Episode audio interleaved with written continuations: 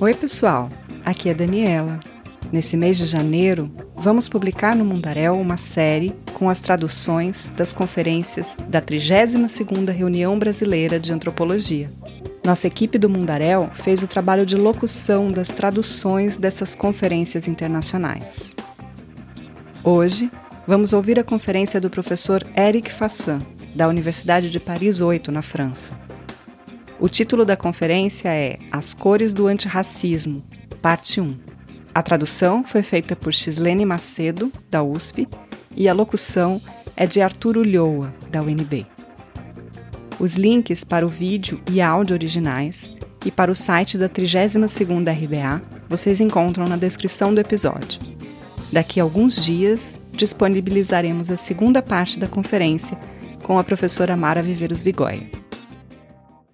Tenho a honra de ser convidado pela terceira vez para participar do Congresso da Associação Brasileira de Antropologia.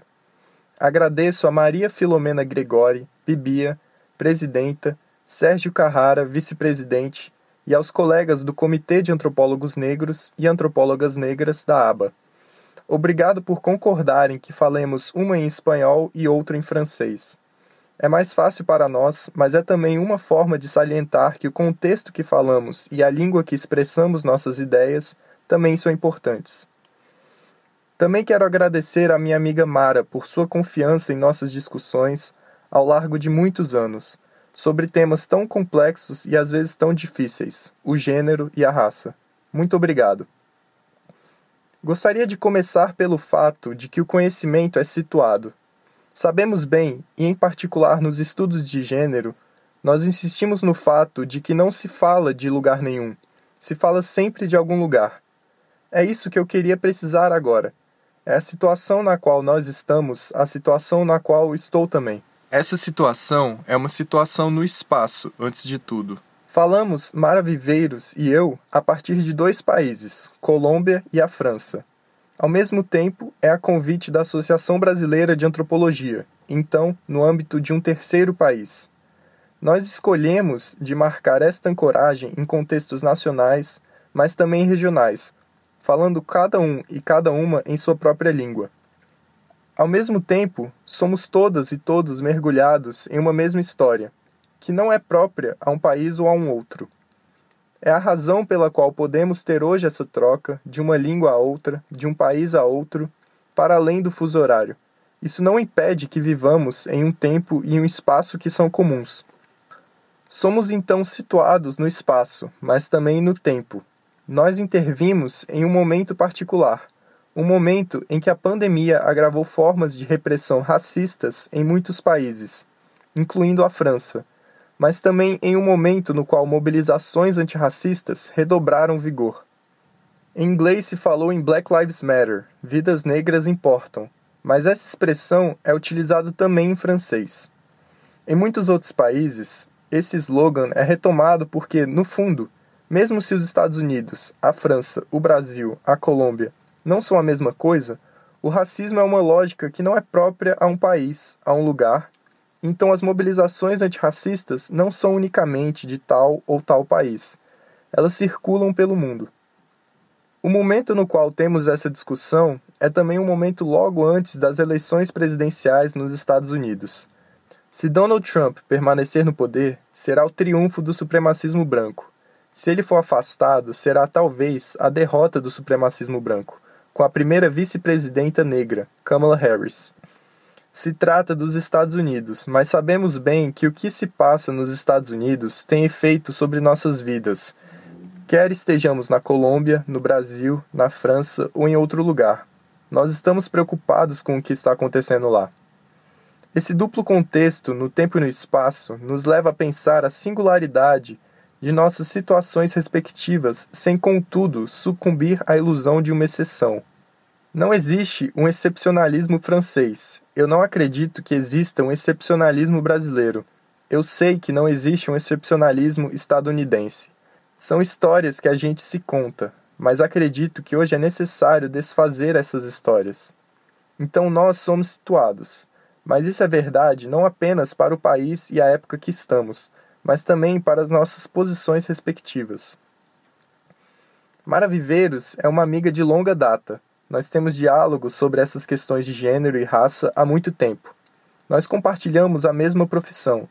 Nós somos professores e pesquisadores em ciências sociais, mas nossa situação social não é a mesma, seja em termos de gênero ou de raça. Vocês veem isso, sem dúvida, mas acho importante que seja dito, porque não falar sobre esse assunto seria fazer como se não pensássemos a respeito e isso nos impediria de pensar sobre, de tomá-lo como um objeto de reflexão. É o que vamos tentar fazer, é isso que eu vou tentar fazer em particular. Nós vamos falar disso também. A raça é como gênero, não é somente um objeto de estudo, é algo que nos atravessa enquanto sujeitos. É verdade no campo científico, é verdade também no campo militante, e digo isso ainda mais que meus engajamentos intelectuais são inseparáveis de meus engajamentos políticos. Eu reivindico de ser um sociólogo engajado e é sobre esse título que intervenho no debate público. É assim que eu entendo o título que nós escolhemos juntos para esse diálogo: As Cores do Antirracismo. As linhas de cores que atravessam nossas sociedades não desaparecem do conhecimento e das lutas antirracistas. A raça não é exterior ao antirracismo, nós estamos inevitavelmente presos dentro disso. A questão da qual quero falar é de saber o que nós podemos fazer, o que queremos fazer. Da minha parte, eu falo então de raça, não apesar do fato de ser branco, mas dado que sou. Da mesma maneira, eu falo de gênero, não apesar do fato de ser um homem, mas dado que sou um. Isso quer dizer que, provavelmente, é a partir da minha posição que eu sou levado a pensar essas questões. O que eu queria dizer, antes de tudo, a partir do fato que nós somos situados em um espaço particular, é que, como vocês sabem, sem dúvida, na França se insiste muito no fato de que a tradição republicana seria universalista e, portanto, cega à raça, como se diz em inglês colorblind. Quando se diz isso, em geral, é por contraste aos Estados Unidos, que seriam color conscious, conscientes da cor isto é, onde a questão racial seria constitutiva da sociedade. Dito de outra maneira, os Estados Unidos são a raça, a França não. Ao mesmo tempo, o que se vê, particularmente nos últimos 15 anos, é que a questão racial é onipresente na França. Gostaria de fazer uma comparação entre essa tradição republicana na França e a tradição ou o discurso ou a ideologia da democracia racial no Brasil. Quando se fala em democracia racial no Brasil, poderíamos ter a impressão que é muito diferente da tradição republicana, da ideologia republicana na França, já que de um lado não se fala de raça e de outro se fala de raça. Mas me parece que, de um lado, assim como de outro, no Brasil como na França, essas mitologias, essas narrativas, essas ideologias servem para mascarar a questão racial, para além das diferenças de ideologia, ou melhor, de narrativa sobre a nação, as histórias que a gente se conta no Brasil sobre o Brasil e as histórias que a gente se conta na França sobre a França não são as mesmas, mas o resultado é um pouco o mesmo. É uma ocultação da questão racial. Então, mesmo se, obviamente, tenho consciência de que existem diferenças importantes entre a França e o Brasil, eu sou sensível também ao fato de que cada país, o Brasil e a França, mas também outros na Europa e na América Latina, se inventam narrativas nacionais, mitologias nacionais que apagam, que ocultam a questão racial. Nos Países Baixos, para pegar um exemplo na Europa, vamos insistir na existência de uma longa tradição de tolerância.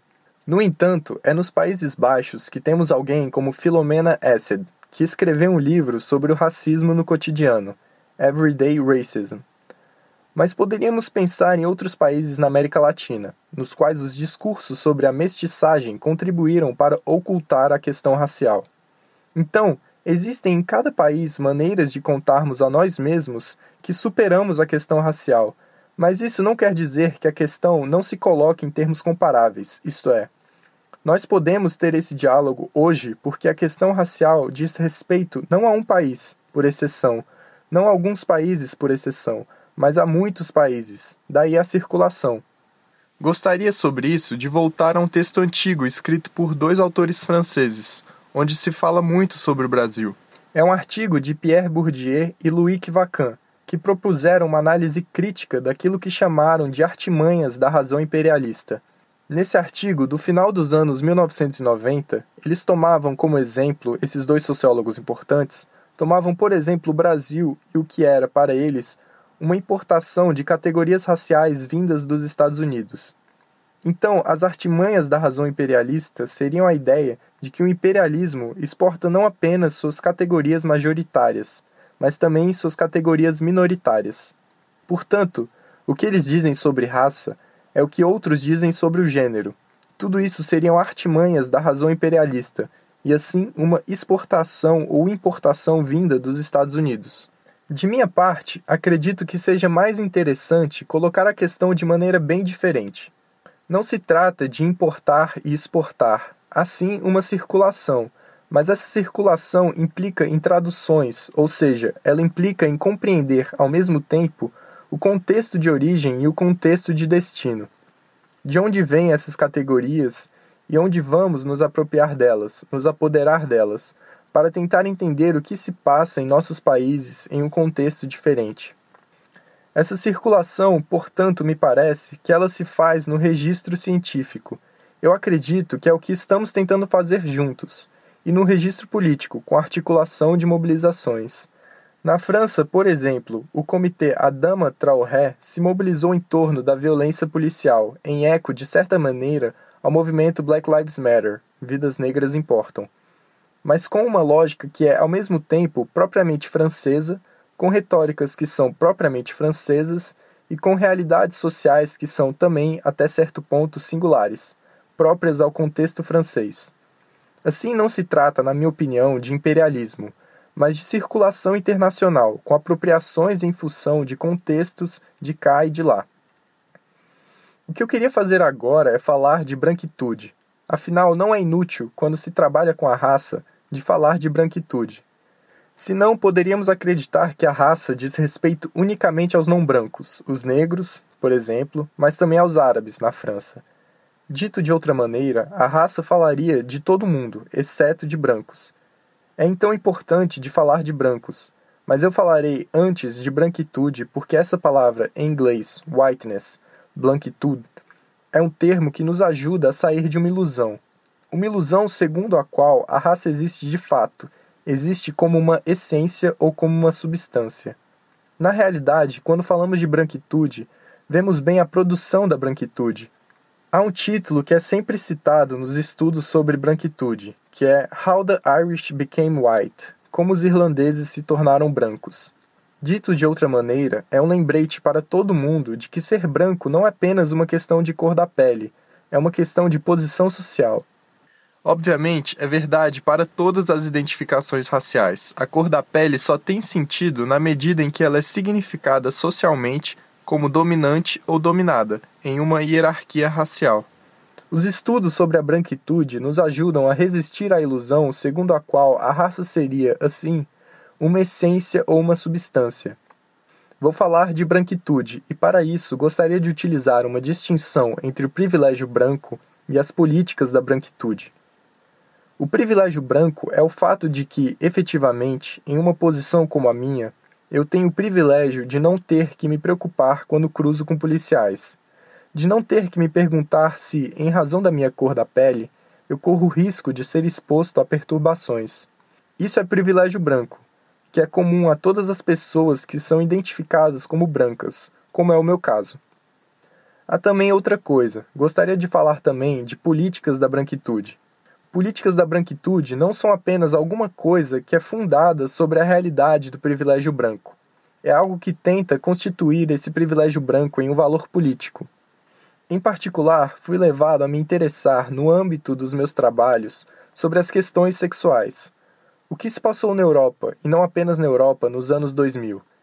Vimos emergir novos nacionalismos sexuais, isto é, maneiras de definir a identidade nacional, na França, nos Países Baixos em muitos países europeus, maneiras novas de definir a identidade nacional em nome da modernidade sexual, em nome do que eu chamo de democracia sexual.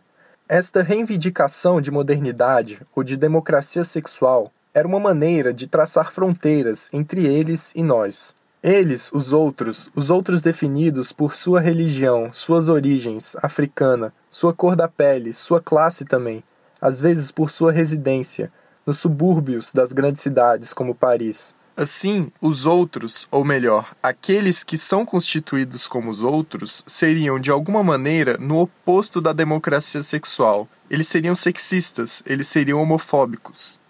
Enquanto que nós, por oposição a eles, os nossos, estariam do lado da democracia sexual, do lado do feminismo, do direito das minorias sexuais.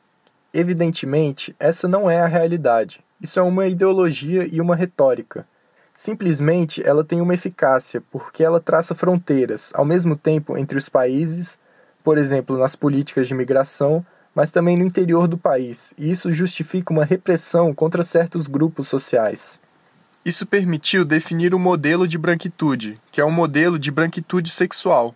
A ideia é que nós, obviamente, que não dizemos nós os brancos, mas é isso que todo mundo entende bem, que nós somos modernos, que nós respeitamos as mulheres, nós respeitamos as minorias sexuais. Em breve, nós encarnamos a democracia sexual. E sinto muito que, obviamente, a homofobia, o sexismo sejam muito presentes entre nós. Esqueçamos isso porque, em comparação com os outros, é o que nos disseram, nós estamos do lado certo. Isso era mais nos anos 2000. Mas o que vemos nos anos 2010? Vemos o retorno dos velhos nacionalismos sexuais, que são abertamente sexistas e frequentemente homofóbicos. Vejam nos Estados Unidos, Donald Trump, vejam no Brasil, Jair Bolsonaro. É uma concepção da branquitude, que é também uma concepção da branquitude sexual mas que não repousa mais sobre uma reivindicação de modernidade. Não se trata mais de estar do lado da democracia sexual, se trata, ao contrário, de realizar campanhas antigênero, de se opor a toda essa decadência na ordem do gênero e da sexualidade. O retorno de velhos nacionalismos sexuais e, assim, de uma outra branquitude sexual nos lembra que a branquitude não é uma substância, como eu dizia há pouco, não é uma essência, ela é de fato um discurso político cujo conteúdo é variável. Nós vimos se sucederem há alguns anos duas versões completamente opostas. Gostaria agora, em uma última parte de minha intervenção, retornar ao que anunciei no começo, partindo de minha própria posição. O que significa falar de raça enquanto branco? Como eu digo, não apesar do fato de ser branco, mas dado que eu sou. Se trata, então, não de se desculpar de ser branco, o que, na minha opinião, não tem nenhuma utilidade científica ou política. Não se trata de sentir-se culpado, se trata de responsabilidade. Como eu falei de privilégio, o privilégio envolve uma responsabilidade particular. O que fazer na minha posição paradoxal? Poderíamos evocar o título de um ensaio muito célebre de Gayatri Spivak, Can the Subaltern Speak? Em francês foi traduzido no feminino podem as subalternas falar. Poderíamos, assim, devolver a questão aos majoritários, os homens, os brancos. Devem se calar? Enquanto majoritário, engajado científica e politicamente nas questões minoritárias, evidentemente não quero falar no lugar das minorias. Quero evitar de tomar o lugar delas. Será que a consequência é que eu deveria me calar? Manifestamente, se eu estou falando aqui hoje é porque, ao menos por enquanto, acredito que não porque eu tenho a impressão que me calar significaria dizer: Isso não é um problema meu, é um problema de vocês. Então, o que fazer? Eu tento começar a refletir sobre o que eu chamo de paradoxo majoritário. Vocês conhecem, sem dúvida, o uso da palavra e do conceito paradoxo pela historiadora estadunidense Joan Scott. Ela fala a propósito do feminismo que o paradoxo das mulheres ou das feministas é tomar a palavra, enquanto mulher, para exigir de não ser tratada como mulher. É um paradoxo, e não uma contradição, porque é o que produz a especificidade da posição feminista. O que ela diz das mulheres, das feministas, podemos estender às outras minorias, e assim falar de um paradoxo minoritário. Falar enquanto tal para não ser tratado enquanto tal. Quando eu falo em paradoxo majoritário, me inspiro, ainda que seja um pouco diferente, no conceito de John Scott, o paradoxo majoritário, para mim, é falar enquanto majoritário, enquanto homem branco, ou seja, dizendo, levando isso em conta. não como uma prévia, para em seguida esquecê-lo, mas tentando fazer disso uma parte de minha intervenção. Portanto, tomar a palavra, enquanto majoritário, para contribuir para abrir espaços nos quais os minoritários tenham mais a palavra. Assim, tomar a palavra para que outros tenham a palavra. Evidentemente, é um paradoxo que corre o risco, sempre, de se tornar uma contradição, mas gostaria de dar um exemplo, para tentar refletir sobre o que quer dizer tomar a palavra enquanto branco, que eu diga ou não. Na França, temos, há alguns anos, uma batalha ideológica terrível em torno da noção de racismo antibranco. Durante muito tempo foi evidente para todo mundo que não podíamos falar de racismo antibranco, que o racismo não é simétrico, mas alguns anos, com a ascensão da extrema-direita e das ideias de extrema-direita no espaço público, nós vimos até associações antirracistas começarem a dizer que era necessário combater todos os racismos, incluso o racismo antibranco.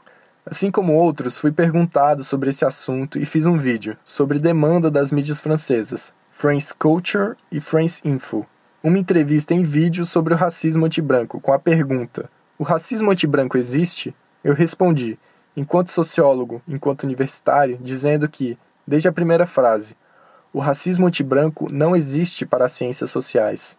Esse vídeo teve uma repercussão mais importante do que qualquer outra coisa que eu tenha feito na minha vida adulta.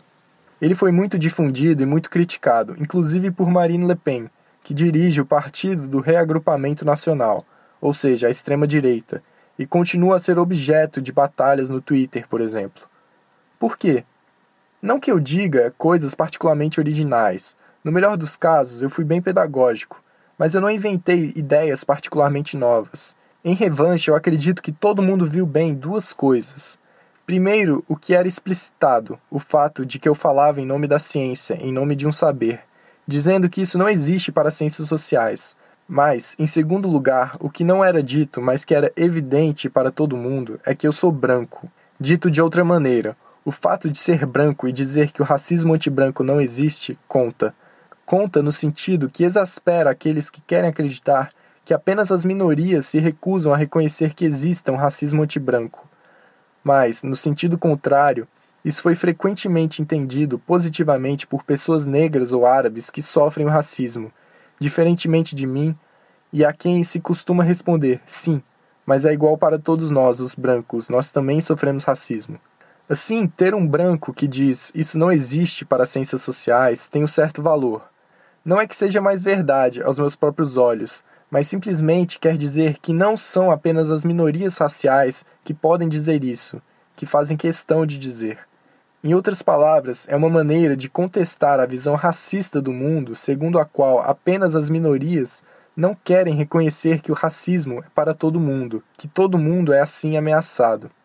Tomei esse exemplo porque eu tento hoje, a partir de outras cenas que me concernam ou que concernam outros, de pensar minha posição majoritária, mas o que eu gostaria de fazer é de pensar sobre ela, se possível, de maneira produtiva. Ou seja, não de uma maneira que me reduza ao silêncio, que faça com que, no fundo, eu trabalhe sobre outra coisa, para deixar o espaço para outros, o que poderia ser uma solução, evidentemente, mas para continuar. Isso é, fazer de maneira com que essa tomada de consciência majoritária me pensar enquanto branco, me descobrir branco, que isso não me paralise, mas ao contrário, se possível, que isso me incite, e eu espero que a outros também, a encontrar maneiras de pensar e de lutar que não se reduzam à reafirmação, mesmo que apesar de mim ou sem o meu conhecimento do privilégio branco, incluso no antirracismo. Portanto, a questão para mim, mas acredito que seja a questão para todo mundo, é como fazer um bom uso daquilo que nós somos, ou seja, de onde somos situados no espaço social. Isso não é simplesmente uma posição absoluta, porque na realidade o que nós vemos é que, de acordo com a situação, às vezes estamos do lado dominante, às vezes do lado dominado. As minorias raciais, em certos casos, com relação a outros, podem estar em posições dominantes. Todo mundo pode se encontrar em posições diferentes, segundo a situação. Dito de outra maneira, pensar esse paradoxo majoritário, ou seja, o fato que não sejamos condenados a nos calar, ainda que estejamos em uma posição majoritária para falar de minorias, é assumir a responsabilidade que todo mundo tem de combater essa dominação racial, de tentar encontrar maneiras de frustrá-la, de desfazê-la, de estremecê-la, de fazer com que ela seja um pouco menos evidente. Então é isso que eu gostaria de propor a vocês. Levar a sério o fato de que o saber é situado, sem, no entanto, renunciar a um projeto científico, um projeto político comum. Muito obrigado por sua paciência.